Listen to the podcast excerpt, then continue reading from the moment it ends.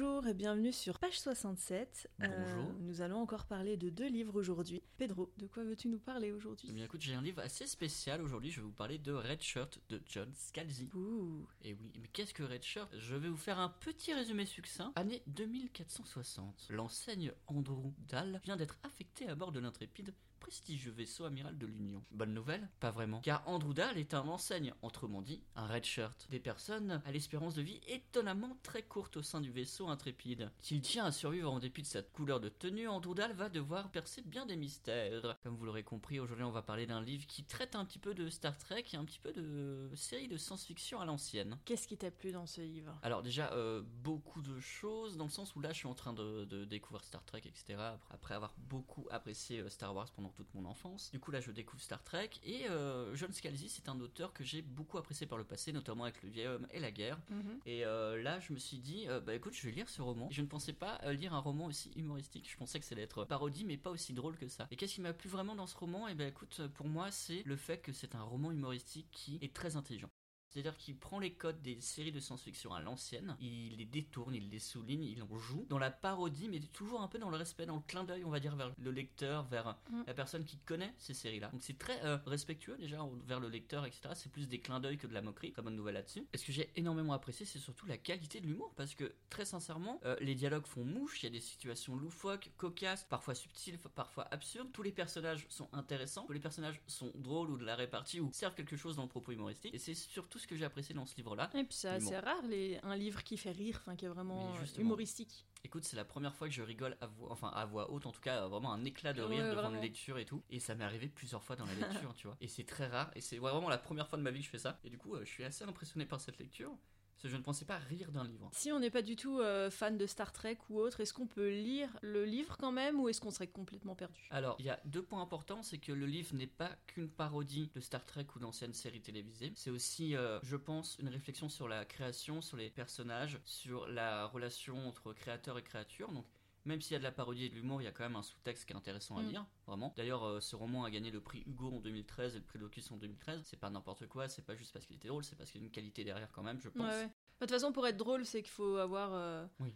Enfin, faut que tu puisses te concentrer que sur la vanne, donc il faut que ce soit quand même qualitatif derrière. Mais du coup, est-ce que je conseille à des gens qui n'ont pas connu euh, Star Trek ou les choses comme ça? Je le conseille parce qu'il a des qualités hautes, vraiment. Ouais. C'est un livre très drôle. Je le conseille fortement à des gens qui ont, qui ont regardé Star Trek, qui ont regardé Stargate, des choses comme ça, parce que le roman se sert des tropes, des ficelles des séries qu'on a vues quand on était enfant ou adolescent ou autre, pour nous faire des clins d'œil à nous lecteurs. Ou en tout cas, il y a, y a un aspect très euh, actif en tant que lecteur, c'est que tu vois les clins d'œil. Mm. Tu te remémores aussi les séries que tu as vues, etc. Donc je trouve que c'est intéressant de- d'avoir ce bagage-là. Ouais. Est-ce qu'il est primordial? Je ne pense pas, parce que bah, c'est pas hermétique, c'est pas cryptique si tu ne connais pas tout ça. Tu pourrais le lire, toi par exemple, qui déteste Stargate ou Star Trek. C'est pas que je déteste, c'est que j'ai Oui. jamais regardé. Ça Non, me donne pas très regarder. envie. Mais en tout cas, je pense sincèrement que c'est très accessible et je le conseille fortement à tous les gens qui souhaitent, euh, je sais pas, un livre drôle tout simplement. Pour donner un autre exemple et peut-être faire une, autre référence à, à d'autres gens euh, qui aiment la science-fiction comme moi, pour moi, c'est le pendant livresque du film Galaxy Quest, qui est du coup euh, un hommage, une lettre d'amour à Star Trek et à la vieille science-fiction. Voilà, pour moi, c'est vraiment ça. Je le conseille à tous les gens qui aiment la science-fiction. Et du coup, tu as parlé de, de- d'un rapport créateur-créature, ce qui me fait complètement enchaîner sur le livre dont je veux parler. Mais quel est donc ton livre? Est-ce qu'on est, est-ce qu'on est, mais genre télépathiquement relié? Je sais pas, mais en tout cas, je vais parler de Misery de Stephen King, Oh euh, donc publié chez Albin Michel euh, en 1989 et depuis sorti absolument dans toutes les éditions de poche qui existent, je pense. hein. Et Misery, oh là là, j'avais envie de le lire depuis tellement longtemps. Alors, C'est quand même un classique de Stephen King, tu vois, donc. euh, C'est un très gros classique. Ah ouais, et maintenant je comprends vraiment pourquoi. Donc euh, pour la- le, le- le petit récapitulatif de l'histoire, en gros, Paul Sheldon, c'est un écrivain célèbre euh, qui a fait une saga qui s'appelle Les Miséries, enfin la, saga Misérie. Et euh, il décide du coup dans son dernier roman d'en finir avec cette saga et donc de, tuer son personnage principal et bah, du coup d'achever cette saga. Et il se retrouve du coup dans le Colorado pour euh, écrire son autre roman, un roman qui veut beaucoup plus sérieux. Il veut enfin être pris pour un écrivain bah, sérieux, quoi. Il vise le prix Pulitzer, euh, des choses comme ça. Et euh, il au moment de terminer ce roman, enfin une fois qu'il l'a terminé, il rentre chez lui et il a un accident de voiture euh, à ce moment-là. Je, je ne spoil absolument rien du tout. hein. On est vraiment sur les dix premières pages du livre. Et dans cet accident, il se fait sauver, recueillir par Annie Walks, qui est je cite, sa fan numéro un de tout le pays. Et bah, malheureusement pour lui, c'est pas la fan la plus saine d'esprit que l'on peut trouver. Elle a l'air un peu spécifique. Voilà, en gros, euh, c'est plus ou moins une histoire de séquestration. Mais bon, je pense que tout le monde connaît plus ou moins l'histoire euh, de base de Misery, parce qu'il y a eu une adaptation en film. Mais voilà, moi je sais que je la connaissais pas du tout. Enfin, je, je connaissais que ce que je viens de raconter, donc Oui, les Je prémices sont, assez, vraiment, euh, voilà. sont assez connues quand même. Même moi qui n'ai pas lu le livre, par exemple, qui ai vu le film récemment, avant d'avoir le film, je connaissais ces prémices-là, etc. Oui, parce voilà. que les scènes ont fait le tour du monde, je pense. Ah ouais. L'actrice a gagné un Oscar aussi. Enfin, c'est vraiment quelque chose qui est très réputé quand même. Euh, ouais, et puis euh, en vrai, le, le livre, c'est vraiment euh, le thriller parfait.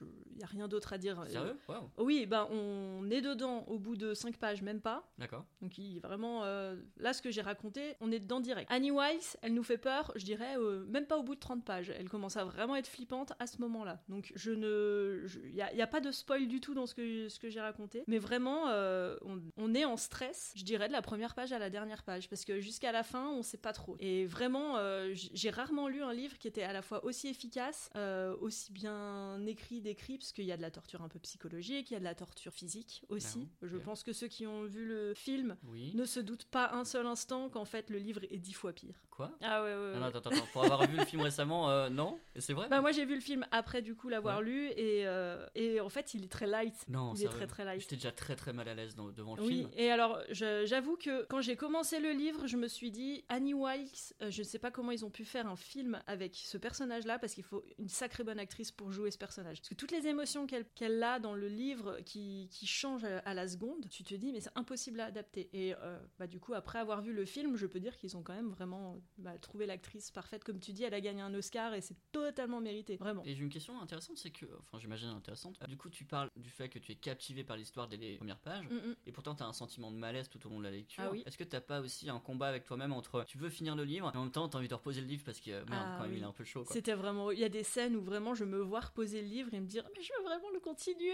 Sauf qu'en fait je je pouvais pas. C'était trop de tension. Mais des fois je lisais juste deux pages et j'étais obligée de le reposer juste parce que j'avais besoin de me calmer moi psychologiquement. Ah oui, d'accord, ouais, quand même. Mais euh, mais voilà en plus en dehors de ça tu enfin c'est Stephen King, il a souvent écrit sur le fait d'être écrivain. Ouais. Et là, tu, on retrouve totalement ça dans Misery, parce que on a vraiment le rapport euh, auteur-lecteur, qui est d'ailleurs toujours d'actualité quand tu vois notamment les affaires de J.K. Rowling ou des trucs comme ça. Euh, t'as vraiment, euh, c'est vraiment quelque chose qui pour moi, bah, je pense de toute façon sera toujours d'actualité. Il y a vraiment ce côté où bah, Paul Sheldon, c'est l'image d'un écrivain, de l'écrivain basique, et Annie Wilkes, c'est vraiment bah, la lectrice qui veut ce qu'elle attend de l'auteur. Voilà, oui. vois ce que je veux c'est dire qu'elle s'est tellement approprié l'œuvre que euh, maintenant elle lui appartient et Ouais, que l'auteur est juste pas un la moyen trahir, pour avoir tu son. euh, Ok, je vois. Et ça, c'est vraiment bien fait parce que, en fait, c'est- si tu veux, c'est un sous-texte, mais il prend jamais le dessus non plus sur l'œuvre. Et pourtant, c'est complètement euh, bah, l'histoire de base. C'est c'est vraiment l'intrigue, l'intrigue même. On va dire que c'est le fil rouge, mais au final.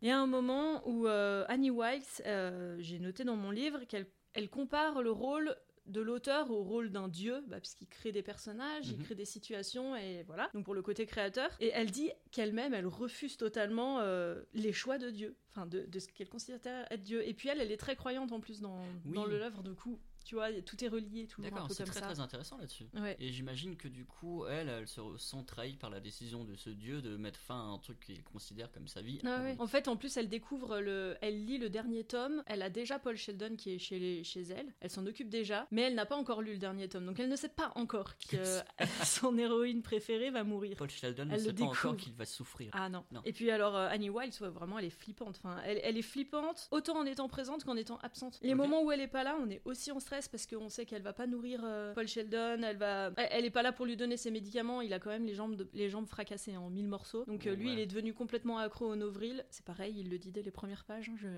Je ne spoil pas. je ne spoil Je fais la liste. Mais euh, les moments où elle est pas là, c'est presque aussi angoissant.